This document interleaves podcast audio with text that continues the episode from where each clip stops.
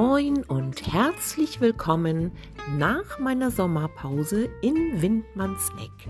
Mein Name ist Laura Windmann und bei mir zu Besuch war der Autor Tobias Miller.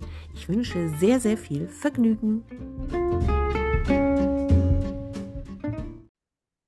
Hallo und herzlich willkommen bei mir in Windmanns Eck nach meiner etwas längeren Sommerpause, lieber Tobias Miller.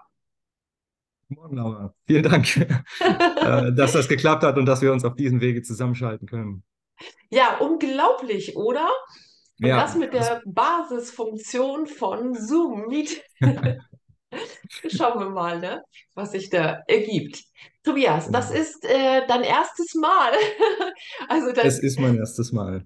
Genau. Deine erste Podcast-Aufnahme und du wirst sofort willkommen geheißen von mir mit diesem Hintergrundbild. Ja, den finde ich mega. Vielen, vielen Dank. Was es damit auf sich hat, kannst du gleich äh, den Zuschauern erläutern und Zuhörern. Ich muss ja auch immer Zuhörer Rinnen sagen. Also erstmal wegen des Genderns und weil äh, dieser Podcast zwar zuerst ähm, visuell erscheint bei YouTube, aber später dann nochmal ähm, rein akustisch über Spotify, Audible und so weiter. Genau. Du, äh, wir haben uns kennengelernt über Instagram, über einen anderen Autor. Ich muss schon wieder einmal den lieben Andreas Trautwein erwähnen. Definitiv. Ja. Den Großglocknerkönig, mal mhm. am Rande. Genau, deine Amerika-Affinität. Jetzt kannst du einmal erstmal darüber erzählen, wie es äh, zu deiner, ähm, ja, dem Bezug zu Amerika gekommen ist und was das dann wiederum mit deinem ersten Buch zu tun hat. Ja, sehr gern, Laura. Vielen Dank. Ähm, ja, ich habe ähm, über zwei Jahre in den USA gelebt. Ähm, das ist zwar schon eine Weile her, aber die Eindrücke sind immer noch ähm, sehr, sehr präsent. Ich ja. ähm, war ein paar Wochen in Boston und dann ähm, eine viel längere Zeit in Atlanta. Und der Hintergrund, den du sehr schon ausgewählt hast, ja, das ist natürlich, ähm, ja, Midtown, Downtown Atlanta, das ist natürlich ähm, super passend zu dieser Podcast-Folge. Ja. Ähm, ja, und ähm, man äh, stellt sich das dann immer so vor als, als Deutscher, man geht in ein anderes Land und arbeitet und lebt dort und das äh, natürlich erwartet man Unterschiede und was mich aber so beeindruckt hat, äh, waren einfach diese krassen Unterschiede zwischen mhm. ähm, Deutschland und den USA. Das merkt man besonders, wenn man dort lebt und nicht nur auf Urlaub ist. Ähm, ja. Und äh, da gab es so, so Schlüsselszenen, die, die mir noch heute sehr präsent sind. Ähm, äh, eins schreibe ich auch in meinen Büchern, ähm, da gibt es diesen, ähm, diesen Ferrari-Fahrer, der ähm, sehr aufmerksam macht vor einer Gruppe Obdachloser, dass er ihm ein sehr teures Auto fährt. Ähm, das, das ist, ja, das, äh, da gibt es Leute, die, die müssen das dann jedem aufs Brot schmieren.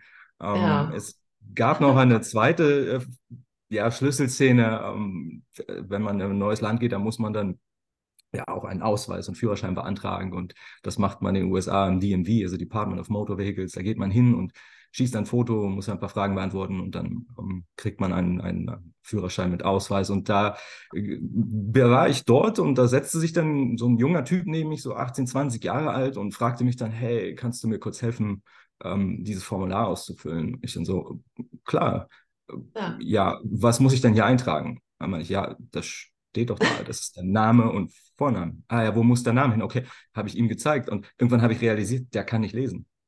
Und äh, der, der, der, der konnte in Druckbuchstaben seinen Namen und alles eintragen, wenn ich ihm gesagt habe, was er wohin zu füllen hatte. Und, äh, mhm. aber, aber er hat das Formular nicht verstanden. Und das fand oh ich, das war ganz am Anfang, als ich dort war, da war ich ein paar Tage dort und dachte, wo, wo, was, was passiert denn hier? Das habe ich noch nie erlebt. Und äh, nee. also das ist mir bis heute noch diese Szene in Erinnerung, das habe ich nicht vergessen. Und diese, diese, diese krassen Gegensätze, ähm, ja, die haben sich dort einfach ähm, manifestiert in meinen Gedanken. Ja. Mhm. Und das hat mich dann auch, ähm, ja, hat mir die, sagen wir mal, die Energie gegeben, ähm, ja, solche Art von Gegensätze auch zu beschreiben in, in meinen Texten. Ah, okay. Ja. Sehr schön. Also ich war einmal in Amerika, ein einziges Mal in meinem Leben zu meiner ersten Hochzeitsreise. Ah. Honeymoon. Äh, mhm. 1991 war ich äh, okay. äh, tatsächlich in Fort Lauderdale, Florida. Es war Mhm. super schön. Aber äh, auch da haben wir damals gemerkt, dass es äh, irgendwie war es anders als äh, Europa, sage ich jetzt mal. Ne? Also Gar nicht unbedingt explizit Deutschland, ne? Glaube ich, kann man so sagen, sondern dieser krasse Unterschied. Und mein Vater hatte einen sehr guten Freund in, ah, jetzt lass mich überlegen, auch in Florida. Ort weiß ich jetzt nicht mehr äh, weiter im Norden. Der hatte sich dort selbstständig gemacht mit einer Autowerkstatt. Daher kannten sie sich auch. Mein Vater war hier auch äh, im, im Autovertrieb tätig. Und Franz Lerch, sage ich jetzt einfach mal, Franz Lerch kam jedes Jahr zurück nach Stade zum Schützenfest, gebürtiger Stader. Und aber wenn er kam, fiel uns schon auf, meine Güte, was trägt der für Ringe ne? auf den Ja, Händen? Äh, Wirklich so den Reichtum oder den Wohlstand äh, nach außen transportieren, also das auch öffentlich machen. Ne? So, guck mal, das habe ich geschafft. Ne? Das habe genau. ich in meinem Leben erreicht. Das ist, glaube ich, auch so die, der American Dream, ne? Dass man Ja. das aber auch zur Schau stellen kann.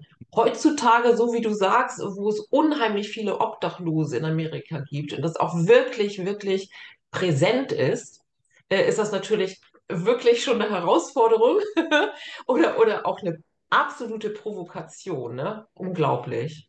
Er hat einen Ja, ziemlich schlechten Beigeschmack. Also für mich hatte das das auf jeden Fall. Aber ja, also ja, Reichtum zur Schau stellen ist dort nicht ungewöhnliches. Ähm, Das ist mhm. auch mehr oder weniger akzeptiert.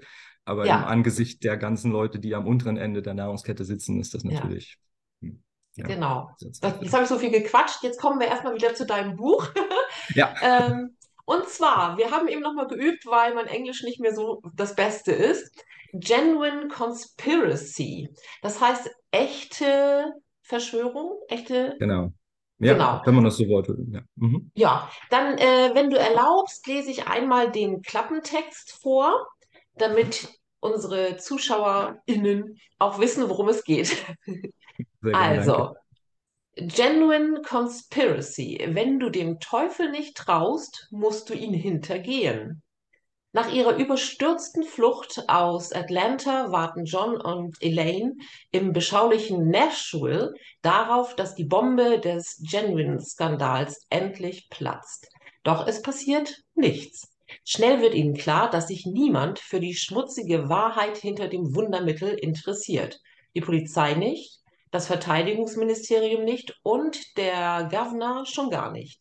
Im Gegenteil, denn nach wie vor verschwinden jede Nacht Dutzende Obdachlose, von denen John und Elaine wissen, dass sie in den Fängen des Governors einen grausamen Tod sterben werden.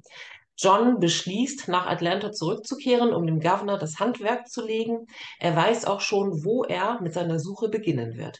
Doch kaum hat er Casher, Ex-Marine, und wie er, einer der letzten Überlebenden des Genuine Smart Programms, ausfindig gemacht, entgeht er nur knapp einem Anschlag mit einer Drohne, die nur aus Beständen des Militärs stammen kann. So, wow. Also der Klappentext ist schon mal vielversprechend, würde ich sagen. Wie, wie entstand die Idee äh, zu diesem Thriller? Und vielleicht kannst du dann auch nochmal ergänzend hinzufügen, warum du ausgerechnet Thriller schreibst. Sehr gern. Ja, also es ist ja äh, der zweite Teil einer Dilogie, ähm, der lässt sich aber mehr oder weniger unabhängig lesen. Ähm, da gibt es eine kurze Zusammenfassung des ersten Teils ähm, ganz vorn drin. Also wer möchte, kann natürlich auch nur mit dem zweiten Teil ähm, beginnen. Ähm, Mhm. die Idee kam mir ähm, einfach durch meine Erfahrungen dort. Ich habe das dann ein bisschen überspitzt. Also wir befinden uns in meinen Büchern in einer Gesellschaft, die aufgeteilt ist ähm, zwischen Smarts und Lames, ähm, Leuten, die Mhm. einfach ähm, natürlicherweise einen hohen IQ haben und Leuten, die das nicht haben. Und natürlich Okay. die, die das nicht haben, die sitzen am unteren Ende der Nahrungskette, wohingegen die anderen obwohl sie vielleicht gar nicht so motiviert sind und Interesse daran haben, einfach die höheren Posten in der äh, Politik und Verwaltung und auch in der Industrie besetzen. Mhm. Ähm, und in diesem Potpourri gibt es dann diesen Wirkstoff Genuine, der ähm, den Leuten, die unten sitzen, äh, erlaubt, ähm, in die obere Schicht aufzusteigen. Und da gab es Ah, ein, ja, das ist dieses Genuine Smart Programm, das war ursprünglich okay. als Regierungsprogramm angelegt, um diesen Stoff Mhm. einfach mal zu testen, um zu gucken, ah ja, wie wirkt das dann einfach? Ähm, Und ähm, ja, dieser Stoff ist natürlich nicht ganz äh, harmlos. Der hat äh, gewisse Nebenwirkungen, ähm, wie jeder Okay. Wirkstoff. Und äh, ähm, ja, und irgendwann wird dieser Stoff dann äh, sehr knapp und ganz im Hintergrund laufen halt, äh, läuft eben diese schmutzige Wahrheit. Ja, wo kommt der eigentlich her? Mm, Hm. Und da spielen dann eben die Obdachlosen eine große Rolle oder zumindest die, die niemand glaubt zu vermissen. Okay. Ja, das ist so dieser, äh, dieses Grundsetting, in, in dem diese Geschichte spielt. Genau. Okay. Und ähm, ja, Thriller zu deiner Frage. Also ich lese natürlich sehr gerne Thriller. Ich schaue die auch ähm, gerne im Fernsehen. Ähm, das ist, ich mag diese Spannung, äh, Ja. die Gegensätze und äh, Hm. daraus entwickle ich dann meine Geschichten. Das finde ich sehr, ähm, ja, ich, ich lese es gerne und ich schreibe es auch gern. Ja, ja, ich, ich gucke das auch gerne. Also ich bin ja sowieso Mhm. äh, Krimi-Fan. Vor allen Dingen Filme mittlerweile. Früher habe ich mehr gelesen, inzwischen schreibe ich mehr. Ja, nee, aber ich gucke das auch total gerne. Diese Spannung finde ich toll. Respekt. Ähm, seit wann schreibst du eigentlich? Hast du schon als Kind geschrieben? Hast du in der Schule andere damit genervt? Warst du der Aufsatzschreiber, der Spezialist? Wie war das bei dir? Also ich habe als Kind und Jugendlicher auch geschrieben. Ich habe vorwiegend aber auch gelesen. Ich war wirklich auch ein Vielleser. Mhm. Ähm, und ähm, habe mich dann so an, an kleinen Kurzgeschichten ähm, versucht ähm, und ähm, ja, habe dann natürlich, also ich habe da keine große Plattform gehabt und das Nee. war eigentlich nur so für mich zu schreiben. Mhm. Ähm, ja, und irgendwann passiert dann sowas, was man das Leben nennt und dann werden andere Dinge wichtiger auf einmal. Ja. Äh, da ist das Ganze ein bisschen in den Hintergrund gedrückt. Und äh, jetzt, ähm, ja, in den letzten Jahren bin ich da wieder mehr zugekommen, wieder auch mehr zum Lesen. Und das war einfach eine sehr schöne Erfahrung. Und habe gedacht, hey, ich wollte das eigentlich immer mal probieren, einen, einen Text zu schreiben, einen längeren Text. Und dann, dann damit Mhm. hat das angefangen. Und eigentlich sollte das als Kurzgeschichte beginnen und dachte ich, ich kann gar nicht mehr aufhören. Super. das. Ja. Ist, das ist doch der beste Weg, oder? Du fängst äh, ganz harmlos, ohne, ohne größere Gedanken daran verschwendet zu haben, Ja, beginnst du genau. und dann hast du deinen Teil fertig da geschrieben. Ja, sehr schön, sehr schön. Du sag mal, äh, ganz persönlich eigentlich mal, wie, wie sieht denn der Tobias bei der Schreibarbeit aus? Wie gehst du vor? Plottest du unendlich viel? Also bei Krimis ist es ja schon wichtig, äh, zumindest ansatzweise irgendwie eine Struktur vorab reinzubringen. Ähm, ich merke es gerade selber, ich habe auch so ein Projekt. Ich glaube, ich darf das noch nicht allzu sehr verraten, aber es ist halt auch ein Krimi. So, und äh, das ist mein erster Krimi und ich habe gemerkt, ups, wie war das jetzt noch? Wer war vorne mit wem? Ich habe keine Ahnung, welches Detail habe ich jetzt vergessen, dann nochmal nachlesen. Äh, wie machst du das? Plottest du oder sagst du, ach, das fließt so aus mir raus, das wird schon? Also ist tatsächlich äh, so ein, ist ein bisschen eine Mischung. Aber ich habe hier mein kleines schlaues Büchlein. Das ist so ein Ja, kupferfarbenes Leuchtturmbüchlein, äh, das ich auch übrigens überall mit hinnehme und da kommen meine Ideen auch an. ja, Ähm, sehr schön. und ich habe so ein, äh, ich habe immer eine Startszene im, im, im Kopf, die läuft so wie filmisch vor mir ab. Also das, da weiß ich, da, da will ich beginnen. Und Mhm. ähm, meist sehe ich auch schon das Ende relativ schnell. Also mit diesem Gru Endsetting möchte ich äh, aufhören. Und Mhm. dann, also da weiß ich schon mal, wo ich hin möchte. Und dann lege ich mir zwischendurch eben die Schlüsselereignisse äh, an. Ähm, Okay. ja, dann lege ich mir die Figuren an und Mhm. ähm, ich lasse ich lass mir aber genug Raum zwischendrin, mich treiben zu lassen. Also das finde ich das Schöne auch beim Schreiben, dass man sagt, okay, ich, ich kenne den generellen Weg, aber wie ich da hinkomme, ähm, das lasse ich mir einfach offen. Und wenn ich dann während des Schreibprozesses der Meinung bin, dass eines meiner Schlüsselereignisse nicht gut genug ist oder dass ich denke, oh, ich würde jetzt doch gerne was anderes machen, dann, dann erlaube ich mir natürlich ähm, zu sagen, ah, ich, ich ändere das einfach. Ähm, Ja. aber die Struktur ist schon äh, wichtig, damit man den Überblick behält. Ähm, gerade auch bei Mhm. Genuine Conspiracy, was aus mehreren äh, Perspektiven erzählt wird Ah, und von mehreren okay. Figuren ähm, äh, erzählt wird, da ist das Mhm. ziemlich, ziemlich wichtig, den Überblick zu behalten, damit man keine Logikfehler einbaut. Das passiert nämlich alle auch sehr schnell. Ja, ja, okay. Ja, das finde ich gut, dass du das erwähnt hast, ne? Dieses sich treiben lassen ab und zu. Ne? Ich glaube, das macht ja auch so diese Kreativität und diese Entwicklungsphasen äh, während der Entstehung eines Buchs aus, ne? Also man Ja. staunt, man staunt ja über sich selbst teilweise, ne? So, wow, wie bist du jetzt auf die Idee gekommen? Es kommt einfach, es ist eine Eingebung. Mhm. Ja. Irgendjemand, wer mag es sein, der uns diese Ja, Dinge? Frage. das läuft manche Tage auch besser als andere. Ne? An manchen Ja, Tagen, da sitze ich absolut. dann hin, weiß und geht sofort, äh, weiß ich, bin mittendrin und manche Tage brauche ich einfach länger, aber das ist ganz normal. Das Ja, ist menschlich, denke ich. genau. Wie sieht dein Schreibtisch aus? Ordentlich, Ja. nicht so ordentlich? Äh, ist es überhaupt ein Schreibtisch? Schreibst du am Esszimmertisch? Sehr viele Autoren und Autorinnen schreiben tatsächlich am Esszimmertisch. Das habe ich jetzt schon während der vielen Podcast-Aufnahmen gehört. Äh, ich sitze übrigens jetzt auch gerade am Küchentisch. Man sieht das jetzt nicht, aber okay. Ähm, hast du irgendwas Spezielles auf deinem Schreibtisch stehen, ein Glücksbringer, irgendetwas? Ja, also ich schreibe auch meistens am Esszimmertisch, wo ich auch gerade sitze. Ähm, wir haben hier im Wohnzimmer einen, einen, so einen kleinen abgeteilten Bereich und hinter mir sind die Bücherregale. Das ist also keine Einblendung, das ist echt. Und, Ja, ähm, und da, ja, wir haben so gemütliches Licht, das ist einfach gemütlich und das bringt mich dann auch in. Schreibstimmung. Ähm, ja, das mag ich dann einfach auch und dann kann ich mich auf das konzentrieren, was ich aussagen möchte. Ähm, bezüglich der Gegenstände, also ich habe, wie gesagt, mein Buch, äh, was äh, fast immer dabei ist und ähm, wo ich auch öfter nachschlagen muss, ah ja, wie war das Ja. jetzt nochmal, was wollte ich sagen? Und ähm, das äh, begleitet mich dann auch.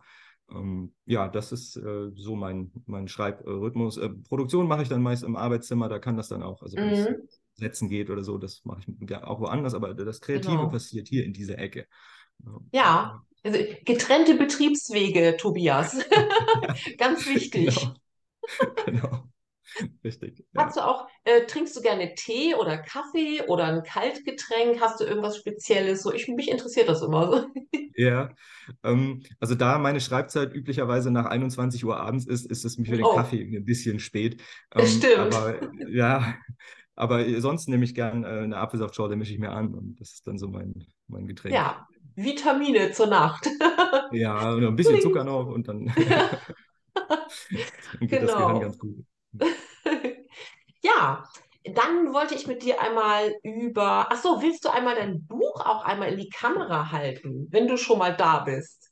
Selbstverständlich, das mache ich mal gern. Ich halte das mal hier rein, versuche das auch einigermaßen Sehr gut. Genau, ja. Ja, sehr cool. Da ist die, Ja. die Drohne. Ja, das ist die Drohne, genau. Das ist die Ja. Taschenbuchausgabe. Also, Sieht das hier an der Seite Mhm. auch sehr gut. Es gibt noch eine gebundene Ausgabe mit einem Ah, Schutzumschlag. okay. Die ist natürlich auch sehr ähm, schön und auch mit so einem schönen Hochglanz. Also wer das mag, dem kann ich die äh, gebundene Ausgabe auch empfehlen. Ähm, Mhm. ja, das ist einfach auch sehr attraktiv, finde ich. Ja, genau, fürs Bücherregal. Mhm, Also manche genau. pflegen ja, also die haben ja richtig ein, ein, ein super aufgebautes Bücherregal, farbtechnisch oder Mhm. eben nach Genre aufgeteilt und so, ne? Ja, Ja. genau. Genau, der Weg oder dein Weg bis zur Veröffentlichung des Buches. Magst du mal darüber erzählen? Ähm, Books on Demand, Tradition, wie die ganzen Self-Publishing-Verlage letztendlich heißen. Oder auch, man kann es ja auch über Amazon machen. Ein Buch habe ich auch darüber veröffentlicht. Wie ist das bei dir vonstatten gegangen? Also man, also als Leser denkt man immer, ja, oh, das ist jetzt fertig, man drückt da auf den Knopf und dann kommt das hinten irgendwo raus, das so. Das wäre mal Also cool. das wäre mega cool. Aber ist, ist auch ganz gut, weil dann merkt man auch, oh ja, das äh, ist nichts, was man einfach so ganz schnell produzieren kann. Ähm, also Genau. meine, am Anfang steht natürlich die Textarbeit bei mir. Ähm, ich äh, schreibe eine erste Version auf, äh, auf dem PC ähm, Mhm. und die wird dann mehrfach von mir selbst überarbeitet. Dann gehe ich auch immer ins Lektorat. Äh, da kriegt man, finde ich, so viele Anstöße, auch so viele, ähm, man lernt auch so viel. Das finde ich jedes Ja, Mal unglaublich wertvoll. das Ähm, da glaube stimmt. ich, lernt man nie aus. Und das ist Mhm. auch nochmal was ganz anderes, wenn ein anderes Augenpaar, ein professionelles Augenpaar auf den Text äh, schaut. Und dann, dann, also da kann man auf jeden Fall nochmal ähm, was verbessern. Ähm, wenn der lektorierte Text steht, dann äh, geht es natürlich ähm, in, in die Ko Korrektorat, ins Korrektorat, dass man einfach die Rechtschreibprüfung ähm, übernimmt. Also ich mache das jetzt immer Mhm. zweistufig. Für Journal Conspiracy war das auch so. Ich lasse erst nochmal eine KI drüber lesen, das bügelt so die größten Fehler aus und dann gibt es einen menschlichen Korrektor, der sich das Ganze noch einmal durchliest. Ähm, Ja. und dann äh, geht das auch schon äh, recht schnell in den, in den Buchsatz. Ähm, Mhm. den Buchsatz mache ich auch selbst. Und ähm, da nutze ich ein kostenfreies System, äh, was ein Informatiker ähm, im Internet zur Verfügung stellt. SP Buchsatz heißt das, äh, Ah, basiert auf okay. LaTeX. Ähm, genau, ich habe äh, früher schon mit LaTeX gearbeitet, da findet man sich, also ich konnte mich relativ zügig einfinden, das sieht sehr, sehr gut aus. Ähm, und das ist leider auch nicht, dass man den Text reinkopiert und auf den Knopf drückt, sondern man muss dann auch Seite für Seite durchgehen, ob der Satz passt. Okay. Ähm, genau. Und dann irgendwann kommt es natürlich zum Coverdesign und Ja. ähm, ja, da lasse ich äh, auch eine professionelle Designerin ähm, das übernehmen. Ich bin kein Mhm. Designer und da gibt es einfach so viele Kon Konventionen und Dinge, die man beachten muss. Äh, bin ich froh, dass jemand das kann und das für mich macht. Ja. Ähm, ja, und dann, wie du sagst, gibt es irgendwann dann die Auswahl eines, äh, eine, eines Distributors, ähm, Print on Demand oder, oder Kleinstauflagendruck, wie immer man sich entscheidet. Ich habe mich für Genuine Conspiracy dafür entschieden, eine Kleinstauflage zu drucken und das als Rezensionsexemplar ähm, Mhm. herauszugeben. Und äh, ansonsten bin ich ähm, ja mit dem Taschenbuch bei äh, KDP, also bei Amazon und Genau. äh, bei, mit, dem, mit der gebundenen Ausgabe ähm, bei BOD, ähm, Ah, eben weil die auch okay. Anbindung an Mhm. den Buchhandel haben. Ja. Ja, stimmt. Das kann man natürlich auch machen. Man kann das auch aufteilen. Ja, Stimmt. Ist man kann eigentlich auch eine gute. Sache, finde ich, ne? Ja. Genau, ja. Mhm. Also die äh, Amazon KDP hat natürlich den Vorteil, dass man äh, Prime Delivery hat für, für die Leute, die äh, ein Taschenbuch sofort lesen möchten. Dann hat man es am nächsten Ja. Tag. Ähm, Mhm. ähm, ja, das ist natürlich auch preislich dann attraktiver als die, ähm, ja, als manch anderer Anbieter. Ähm, ja, das ist natürlich einer der Nachteile beim POD, dass es relativ teuer ist, äh, jedes Mhm. Einzelexemplar zu drucken. Aber wie gesagt, das hat natürlich auch viele Vorteile, dass man keine Lagerhaltung haben muss. Ja, insofern fand ich diese Genau. Kombination sehr genug. Das stimmt. Das habe ich auch festgestellt, dass das wirklich ein absoluter Vorteil ist, ne? Und äh, ich finde auch, dass du das selber da hinein basteln musst.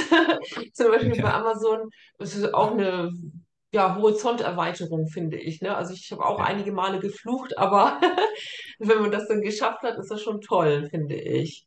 Also das Ja, und dann Handwerk. muss, genau, und man muss dann ja auch diesen Katalog irgendwie ansteuern und dann seine Schlüsselworte Ja, heraussuchen. Also, oh also da, da ja. muss man nochmal ganz viel überlegen und denken, ey, was, was, was gebe ich da ein? Und das ist auch nochmal eine Herausforderung, ja. Also nicht so einfach, Nee, genau. Aber ich wollte das ja mal ansprechen. Dieser junge Mann hier, ich glaube, im Original bist du jetzt auf meiner linken Seite, ist bereit für eine Agentur, für eine Literaturagentur, oder? Ist richtig, ne? Ja, das ist Ja, richtig, warum nicht? ja. Ja, warum nicht? Und ich habe auch ein Ja. Manuskript äh, in der ersten Version auf meiner Festplatte liegen. Ähm, da überarbeitet, das überarbeite ich gerade noch. Und ähm, ja, da Mhm. hätte ich auf jeden Fall äh, Interesse, ähm, ja, auch mit, mit einem, einer Agentur und einem Verlag zusammenzuarbeiten. Das ist außerhalb, also dieses Manuskript ist außerhalb der Dilogie, also es ist ein komplett äh, unabhängig davon äh, geschriebenes Ah, Manuskript. okay. Ähm, ja, das ähm, ja, kann ich auch, äh, Okay. genau, Genau. sobald ich damit Tim, fertig bin. Ja, dann kommen wir mal zum Thema Lesung. Ich äh, werde da gleich Mhm. noch mal ein bisschen drüber, ein bisschen tiefer in das Thema reingehen. Ähm, mit äh, Lesungen, genau. Äh, während der Corona-Pandemie, man hat es ja schon fast vergessen, haben ja einige Autoren und Autorinnen damit begonnen, Online-Lesungen zu starten. Äh, ich glaube, ich habe es auch ein paar Mal gemacht, über Instagram dann Filmchen aufgenommen oder live gelesen. Das hat sich ja einigermaßen gut gehalten. Äh, was ich auch immer noch toll finde, nicht jeder hat die Gelegenheit oder vielleicht auch die finanziellen Mittel, zu einer Lesung zu gehen. Und äh, hast du sowas schon mal gemacht? Willst du sowas mal machen? Bei Instagram jetzt? Ich weiß gar nicht, ob du bei Facebook auch bist. Ich bin auch bei Facebook. Ähm, ich Ah, habe das noch okay. nicht gemacht, aber das ist definitiv eine meiner Ideen, ja. Ja, Ähm, bitte. ja, das muss ich definitiv tun. Ähm, ja, ich setze mir immer so, so Ziele und man kann nicht alles gleichzeitig machen, aber das ist Nee, definitiv ähm, eine Idee und das möchte ich auch umsetzen. Das ist eine, sehr, sehr gute Idee und ja, da ermöglicht man allen äh, Hörern, Zuschauern dann auch ähm, teilzunehmen, obwohl sie vielleicht nicht in eine andere Stadt reisen möchten. Das ist natürlich eine gute Idee mit dem Online-Format. finde ich auch. Also Mhm. ist äh, ein gutes, eine gute Wahl auch äh, statt des, ähm, des, der Originallesung. Gott, ich verhaspel mich gerade hier. ist gut. Genau. Du bist auch bereit für eine echte Lesung. Wir sind ja dieses Jahr, also meine Co-Autorin Bea und der liebe Manuel Konsig und ich. Manuel Konsig ist übrigens auch ein Thriller-Autor. Mhm. Ganz liebe Grüße nach Hürth. Und wir drei haben uns irgendwie zusammengefunden. Es ist irgendwie so eine crazy Mischung aus, äh, genau, mit Manuel war ich letztes Jahr äh, in der Stadtbibliothek Teltow, letztes Jahr im April. Es war sehr kalt noch in der Berliner Ecke. Und äh, wir haben quasi unsere beiden Genres zusammengefügt unter dem Motto Humor meets Thrill.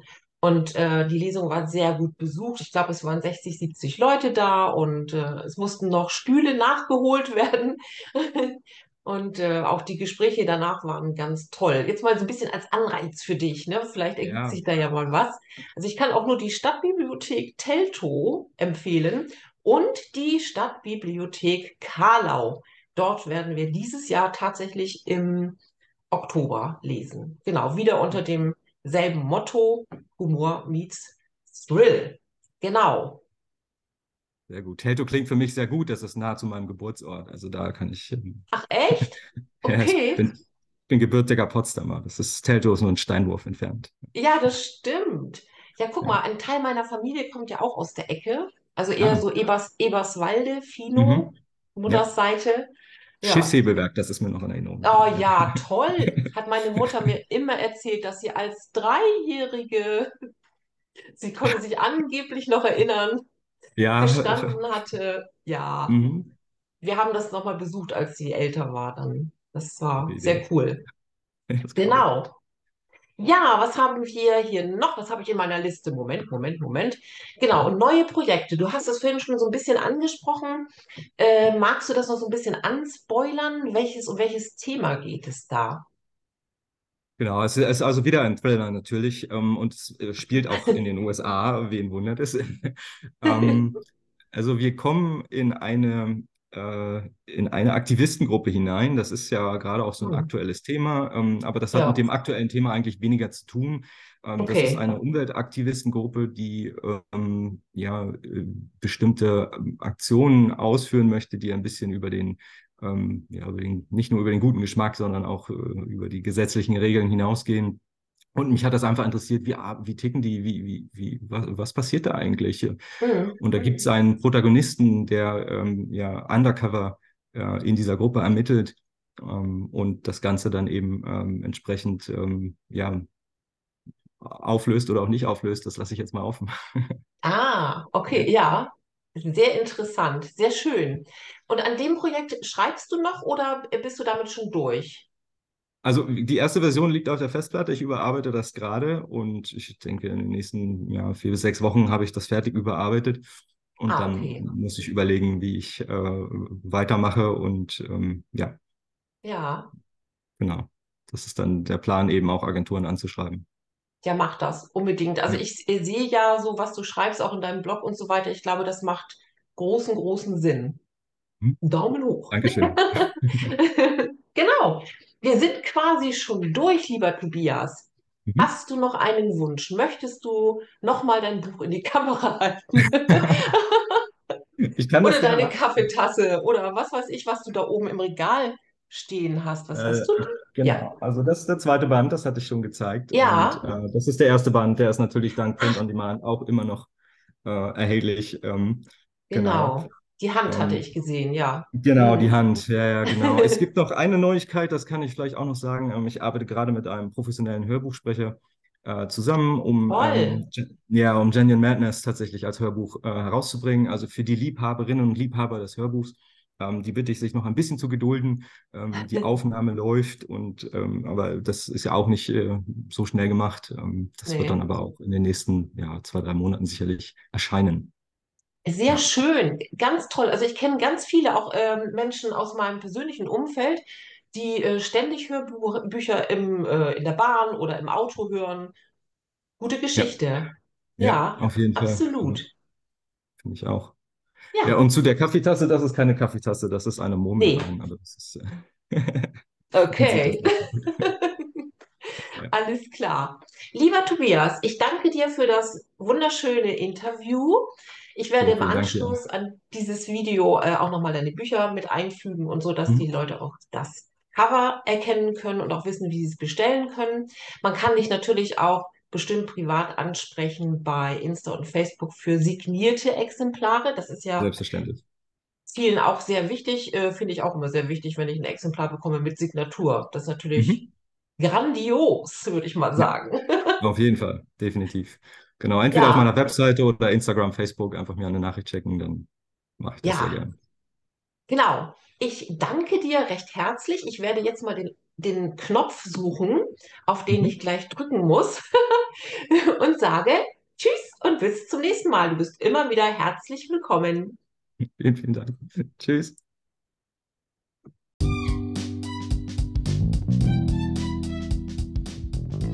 Sie hörten ein Interview mit dem Schriftsteller Tobias Miller.